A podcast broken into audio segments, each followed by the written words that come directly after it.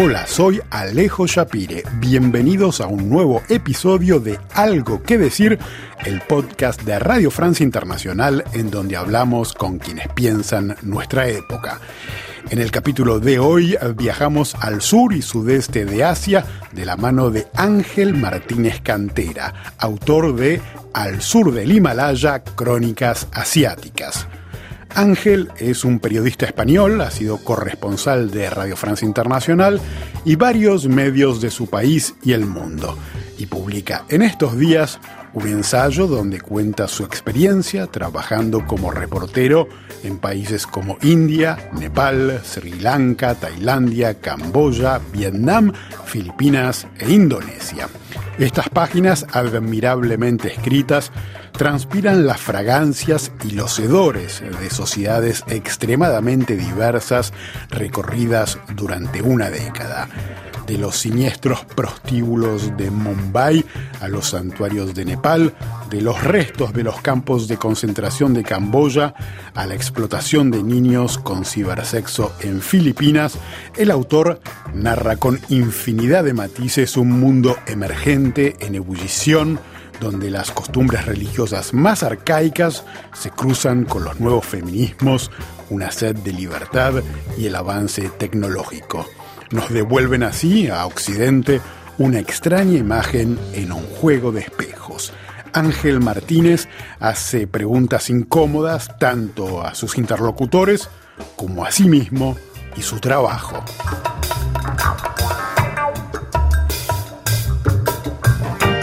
Muchas gracias Ángel Martínez Cantera por aceptar la invitación al podcast Algo que decir de Radio Francia Internacional. ¿Cómo estás, Ángel? Muy bien, Alejo. Muchas gracias a vosotros por invitarme. Un placer. Ángel, ¿podrías situar para nuestra audiencia cuál ha sido tu trayectoria y cómo llegás a este libro al sur del Himalaya? Bueno, pues soy, eh, soy periodista español, nacido en, en Linares, provincia de Jaén, al sur, en este caso, de, España. Soy licenciado en periodismo por la Universidad Complutense de Madrid y tengo un máster en política internacional por la City University of London de Reino Unido y he trabajado en el departamento de comunicación de varias ONGs, aunque la mayor parte de mi carrera la he desarrollado como reportero. He informado desde los campamentos de refugiados saharauis de Argelia eh, pero mi experiencia se concentra en Asia, donde he viajado y vivido desde el 2003. Primero como reportero nómada, sin casa ni centro de operaciones, explorando el sur y el sudeste asiático, y después como corresponsal desde Mumbai, India, para varios medios de comunicación, entre ellos eh, Radio Francia Internacional. Y fue como resultado de esta experiencia de casi una década y la necesidad de encontrar un poco las entrañas de em, los reportajes que hice, que em, surgió eh, la idea y, la necesidad también de, escribir este libro. Justamente para explorar eh, este libro, una de las entradas posibles se encuentra hacia el inicio, en las primeras páginas que transcurren en Kamatipura que es el distrito de la prostitución en Mumbai, ex Bombay. ¿Podrías eh, leernos un fragmento para que nuestra audiencia eh, se entere un poco cómo es eh, penetrar en este ambiente? La persecución del vicio en Bombay tras la independencia del subcontinente no eliminó el opio de sus calles. A este se le unió la cocaína y el caballo importados desde Pakistán y Afganistán. La libertad y la explosión migratoria en India, flamante nueva democracia asiática, hicieron de Bombay la narcosala de Oriente, donde medraron el crimen organizado y la corrupción. Los comisarios locales pasaron de ser los agentes mejor dotados de las colonias inglesas a reclamar comisiones en un país empobrecido tras el expolio británico. Policías, políticos y gánsteres como Dawood Ibrahim que rivalizó con Bin Laden por ser el terrorista más buscado del mundo, eran clientes asiduos del mayor puticlub de Kamatipura, el Congress House. apodado así por el partido que lideraba el país y cuya sede estaba frente al burdel.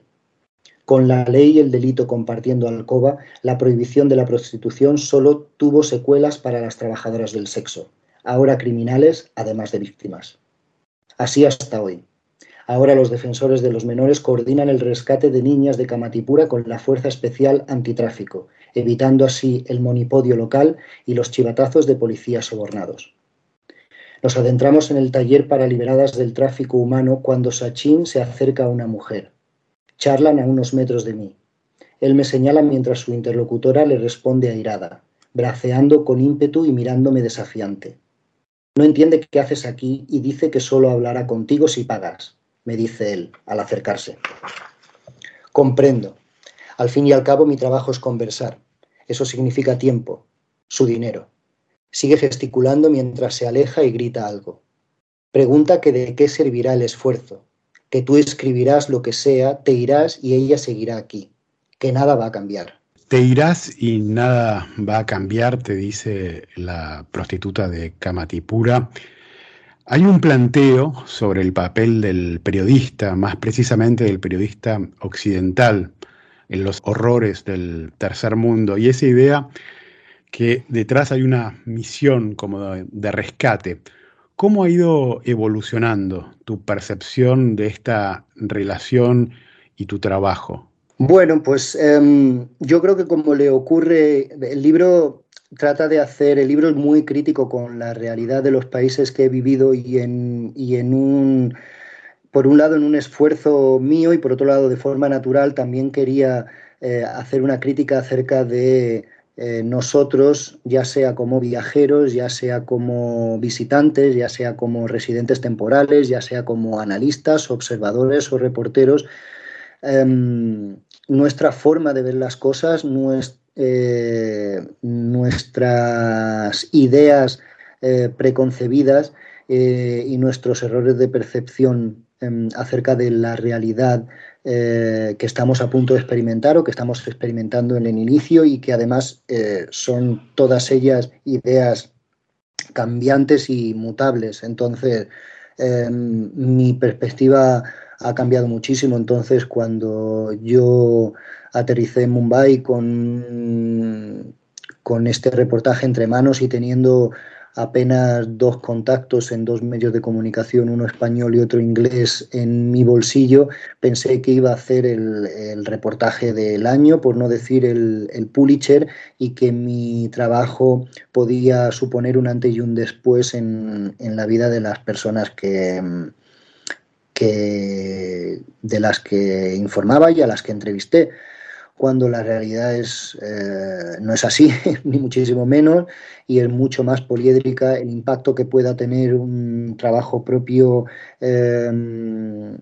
Mm, apenas tiene que ser eh, la honradez de contar la realidad tal y como la has visto y vivido y cómo has sido testigo de ella y ser fidedigno y respetar a las fuentes y a las personas a las que has entrevistado. Eso ya Em, es un logro. Esperar más, eh, pues esos son sueños de quien acaba de aterrizar en, un país ajeno, en una sociedad en desarrollo y en un, continente, en un continente que desconoce, como fue mi caso, y con el paso del tiempo, pues la experiencia me ha demostrado lo opuesto. El libro plantea la problemática del occidental en Oriente también, con toda la carga de la historia de la colonización. ¿Cómo se hace para lograr una mirada desprejuiciada, que no peque ni de paternalismo ni de un angelismo culposo. Pues eh, en, eso, en esas estamos, yo creo, Alejo. Eh, no hay, eh, creo que es un proceso continuo, creo que hay que estar muy atento.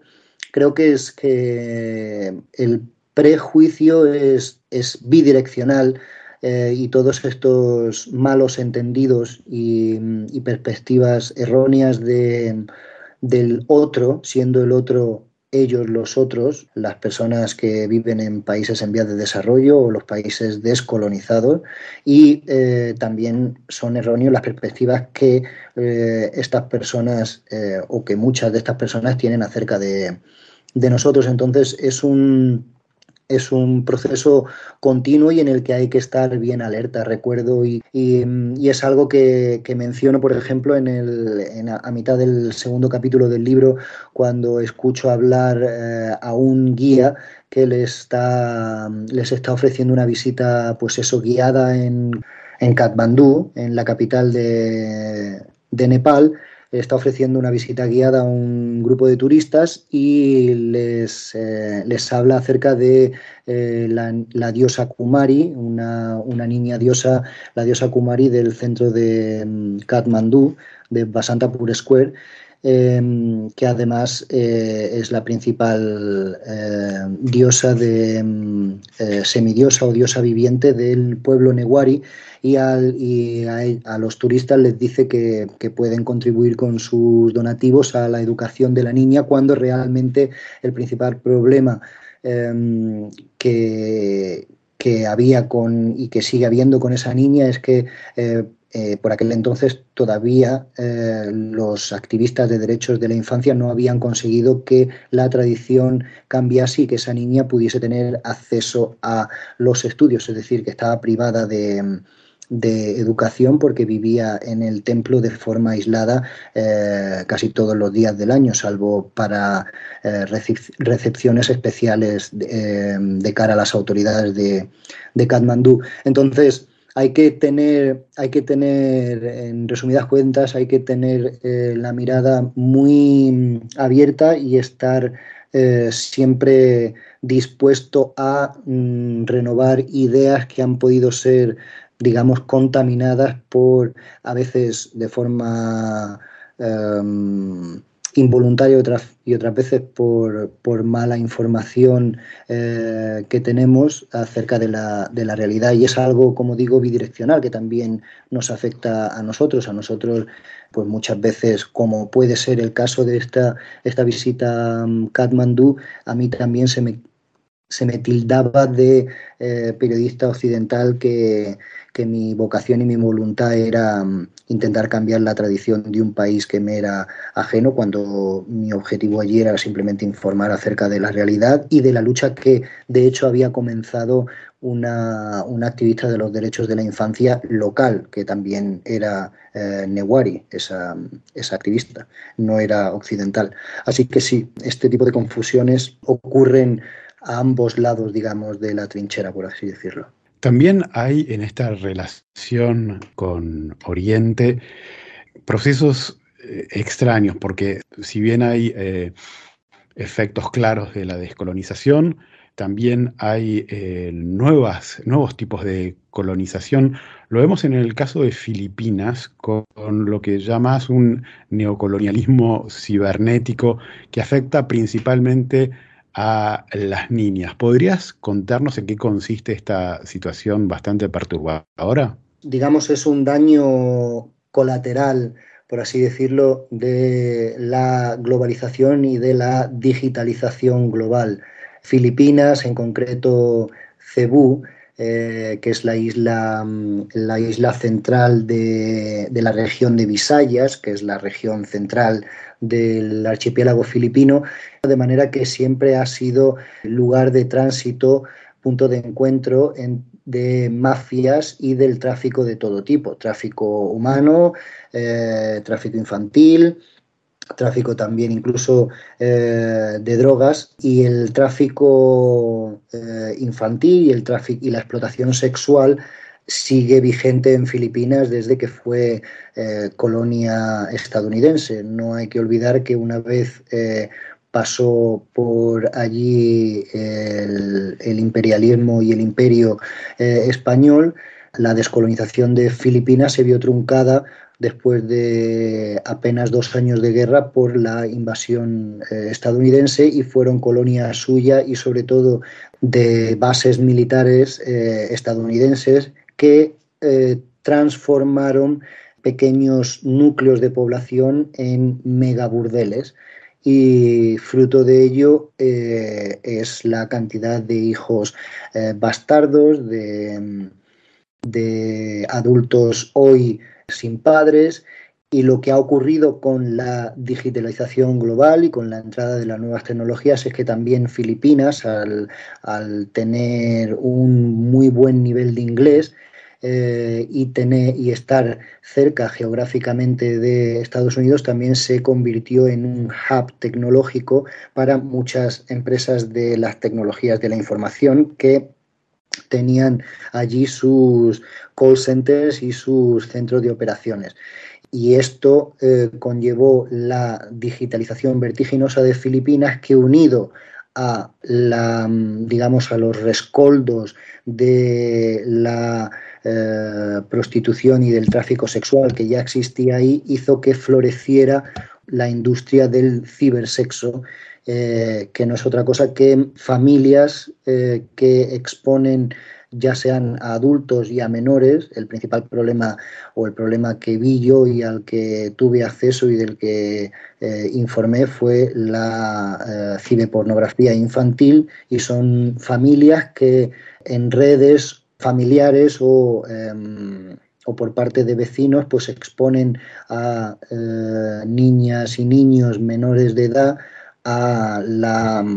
a vídeos en directo con pedófilos que, y pedrastas que están a miles de kilómetros de distancia, no solo eh, vamos operando desde otra jurisprudencia, desde otros países y en, y en algunos casos desde otros continentes, eh, libres de, de, la, de, las posibles armas que la ley pudiera tener para, para cazarles y llevarles ante la justicia, lo que complica un problema que antes se conocía en Filipinas, el de la prostitución, eh, y lo hace multidimensional y muy eh, complejo porque, porque son jurisprudencias de diferentes países las que tienen que actuar simultáneamente para cazar a, estos criminales. Claro. La condición de la mujer es un tema que recorre todo el libro en distintas culturas, religiones. La religión es otro de eh, los asuntos de los que te ocupás y con bastante espíritu crítico. En un momento dado eh, escribís Fe y Cine, las dos narrativas más engañosas de la historia de la humanidad. Existe una, una, crítica importante hacia la religión. Es curioso que lo hagas en una época donde el respeto por todas las religiones hacen que la acusación de fobia no esté muy lejos. Eh, ¿Cuál fue tu, tu percepción del el papel que están desempeñando las religiones hoy en día en estas regiones. Mi perspectiva del papel que desempeñan las religiones en estas regiones es muy eh, crítico,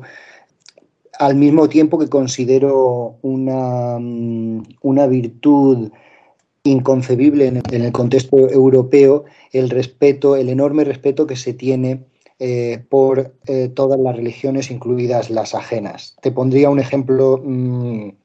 recientemente eh, regresamos a, bueno, regresé yo a, España con mi mujer que es india y, y, antes y en la casa en la que nos vamos a mudar, pues antes había una familia que era muy, muy religiosa y muy devota y dejaron un par de figuras de Cristos que yo cuando las vi, pues mi primer pensamiento como eh, occidental, concretamente europeo y español, fue el de deshacerme de, esas dos figuras, sin tener en cuenta pues eh, ninguna consideración con respecto a, las religiones que a la religión que estas dos figuras representan, mientras que mi mujer siendo india e hindú, eh, no cristiana, me paró los pies un poco para, que respetase a la religión que estas eh, dos figuras encarnaba. Lo que vengo a decir con ello es que mm, la, de, la presencia de la religión en India históricamente ha sido uno de los em, elementos diferenciadores de India como democracia secular, el respeto a todas las religiones por igual, el respeto y el fomento de todas las religiones por igual, algo que está cambiando eh, en, la, en, la, actualidad por eh, el movimiento de eh, regímenes populistas que en el caso de Asia, donde la religión está tan presente, utilizan eh, precisamente eh, la religión, que es un sentimiento tan identificativo de, la, de cada uno de los individuos de una sociedad para precisamente agitar los sentimientos más eh, primarios de, la sociedad y de los diferentes grupos sociales. Eh, entiendo que el sentimiento que tiene, que, tiene un europeo hacia la religión es muy diferente al que tiene un asiático, solo hace falta ver la composición demográfica de los países de Europa para, para que uno se dé cuenta. En, Europa la mayor parte de los creyentes son todos eh, cristianos eh, ya pueden ser católicos,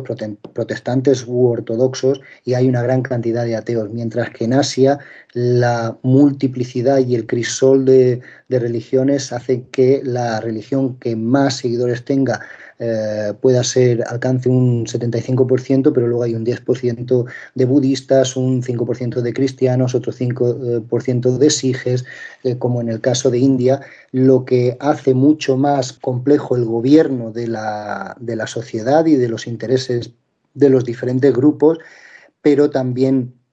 hace, eh, enriquece mucho la cultura del país es, un arma de, doble filo que yo critico con,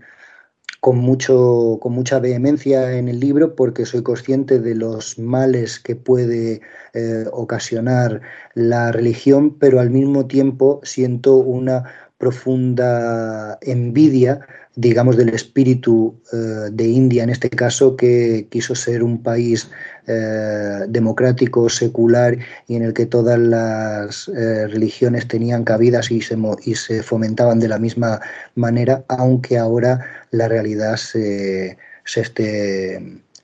truncando. Hay permanentemente una, un juicio moral en suspenso, la necesidad de a veces de abstenerse, a veces la incapacidad de retenerlo. Eh, es interesante, por ejemplo, el caso en Tailandia, cuando te enfrentas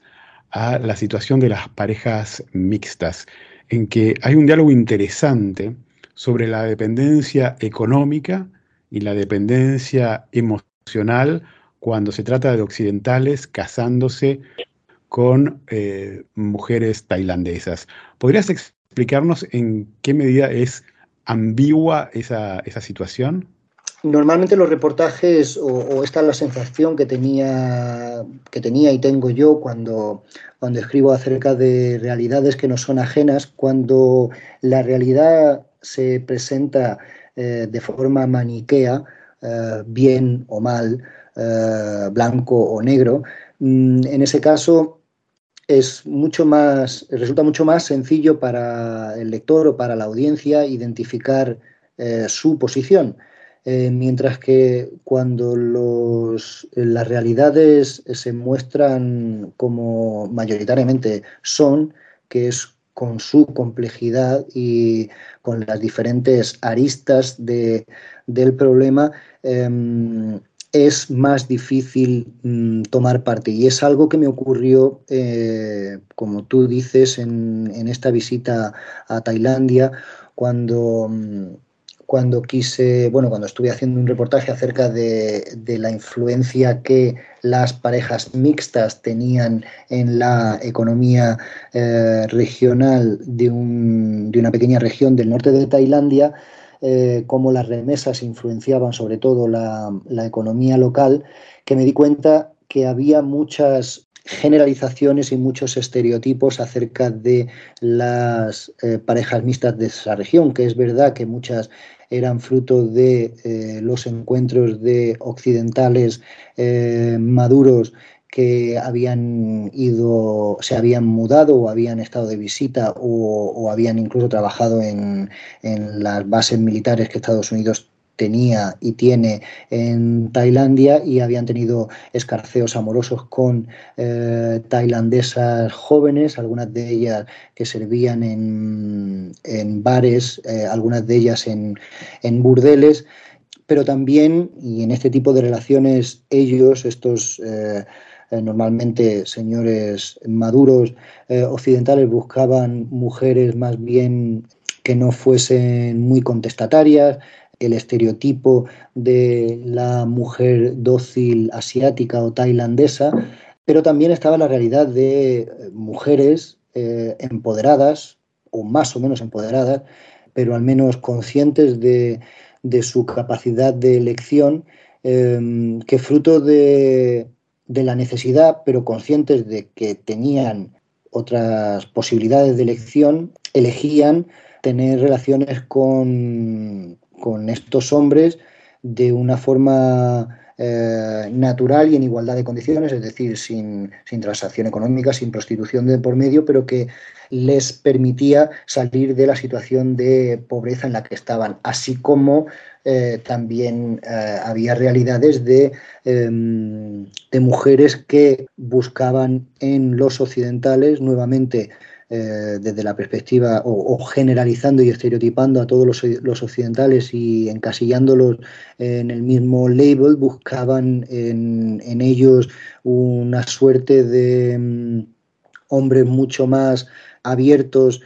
y liberales que sus contrapartes eh, locales tailandeses, los hombres tailandeses. Entonces, eh, lo que me demostró este viaje sobre todo es que la realidad es mucho más ambigua, mucho más poliédrica cuanto más te acercas a cada uno de los individuos que, que, forman los grupos sociales de los que hablamos y que normalmente tendemos a estereotipar y a generalizar de, de ellos. Me gustaría que hablemos ahora de eh, el trabajo del cronista. ¿Cuál es el sentido que tiene hoy la crónica de viaje, o por así llamarla, cuando todo está en, Instagram, TikTok, YouTube, en 4K? ¿Qué puede aportar este cronista en un momento? El cronista sobre todo eh, que eh, trabaja con, con la lengua, que trabaja en artículos, en la prensa eh, escrita. ¿Cuál puede ser su aporte original eh, frente a una audiencia que está sumergida por eh, la inmediatez y por las imágenes desde estos lugares? Pues yo creo que precisamente es simple y llanamente lo opuesto a la inmediatez. Es decir, yo entiendo la crónica periodística escrita como una forma de dar no solo contexto, sino también profundidad a la realidad. Luego ya depende del tipo de crónica, depende de si la crónica es más o menos, em, digamos, descriptiva o en algunos casos colorida, el hecho de, que se le pueda dar más o menos profundidad, pero desde luego contexto a la realidad que ocurre, que es lo contrario a la inmediatez. La, inmediatez solo busca el aquí y ahora, eh, el resumen de un asunto en 140 caracteres, mientras que la crónica describe todo el proceso que ha dado lugar a ese eh, esos 140 caracteres, no solo describe esa realidad, no solo le da contexto, sino que también ofrece pinceladas de cómo se puede desarrollar la realidad venidera en función del contexto sociohistórico del lugar del que, del que se reporta y desde el que se informa, y también la profundidad, que tiene que ver más con el color, por así decirlo, eh, en algunos casos aunque yo no soy partidario de este tipo de, periodismo eh, opinativo, por, e, de ahí el nacimiento de, este libro, de la necesidad de, valorar y de sopesar cada una de, las ideas, incluso cada uno de los adjetivos y de las consideraciones que realizaba acerca de los países visitados, es lo que creo que también da mucha profundidad y permite al lector o a la audiencia no solo tener eh, la contextualización de un evento puntual, sino también hacerse a la idea de las posibles ideas que han podido contaminar o alumbrar la descripción que el propio eh, periodista autor hace de la realidad, lo que, lo que da profundidad y permite al, digamos, al lector más avezado mm, permite también eh, seleccionar lo que más le convenga en función de la, digamos, la cojera que le haya podido ver al, periodista o al autor. Ángel Martínez, uno de los aspectos que pone en evidencia el libro y que muchos eh, lectores eh, ignoran es cómo trabaja el freelancer o el periodista independiente que carece de estructura, seguros, credencial y garantías de que su labor sea económicamente recompensada. ¿Cómo es eh, este trabajo estando en un lugar tan remoto y con tanta incertidumbre económica? Pues es, bueno, es, bastante difícil, no, voy a decir lo contrario, es muy, eh, por un lado es muy gratificante y, es un trabajo muy libre, pero también es muy solitario y cuando llegan mal dadas eh, es un trabajo ciertamente Triste porque, porque no hay compañeros normalmente a los que una, uno pueda acudir y porque en algunos casos, por, motivos totalmente razonables, tampoco las empresas de información pueden dar la cobertura eh, al periodista que, que éste necesita. No me gusta hacer, eh, digamos, juicios metafísicos muchos acerca del, del gremio, porque, porque es un gremio bastante conocido por, por llorar y premiarse demasiado, pero desde luego el trabajo del periodista freelance em, es eh, al mismo tiempo necesario, libre y muy eh, desangelado porque, porque cuando vienen mal dadas y, y, normalmente acaban por llegar mal dadas, el periodista eh, está solo y no, no, tiene capacidad burocrática, legal ni económica de, defenderse. Y hay algo que eh, existe, que mencionas en tu libro, que es la ley McClurg. ¿Podrías explicar en qué consiste esta ley McClurg? Bueno, pues es lo que muchos hemos estudiado en, en las universidades de periodismo y aunque en mi caso no le ponían nombre, es que eh, cuanto más te acercas eh, a la realidad, em, más, eh, más te afecta. Y, esto aplicado al sistema de, la información y de la comunicación quiere decir que un evento que ocurre en cualquier parte del mundo es importante para una audiencia en tanto en cuanto hay elementos que puedan vincular a esta audiencia con eh, el evento ocurrido. Eh, estos elementos pueden ser la cercanía geográfica o la cercanía emocional. Eh, en ese sentido, un evento que, ocurre en Europa es mucho más interesante para ciudadanos europeos que para ciudadanos africanos y un evento que ocurre a miles de kilómetros, digamos, en India y que involucra a ciudadanos franceses es mucho más interesante para la audiencia francesa que para la audiencia española en ese caso. Y es, un, es una realidad que además es muy cercana a la forma que tenemos todos de entender el mundo, porque, porque la realidad, y también de eso trata un poco el libro, de intentar acercarnos a realidades que nos son completamente ajenas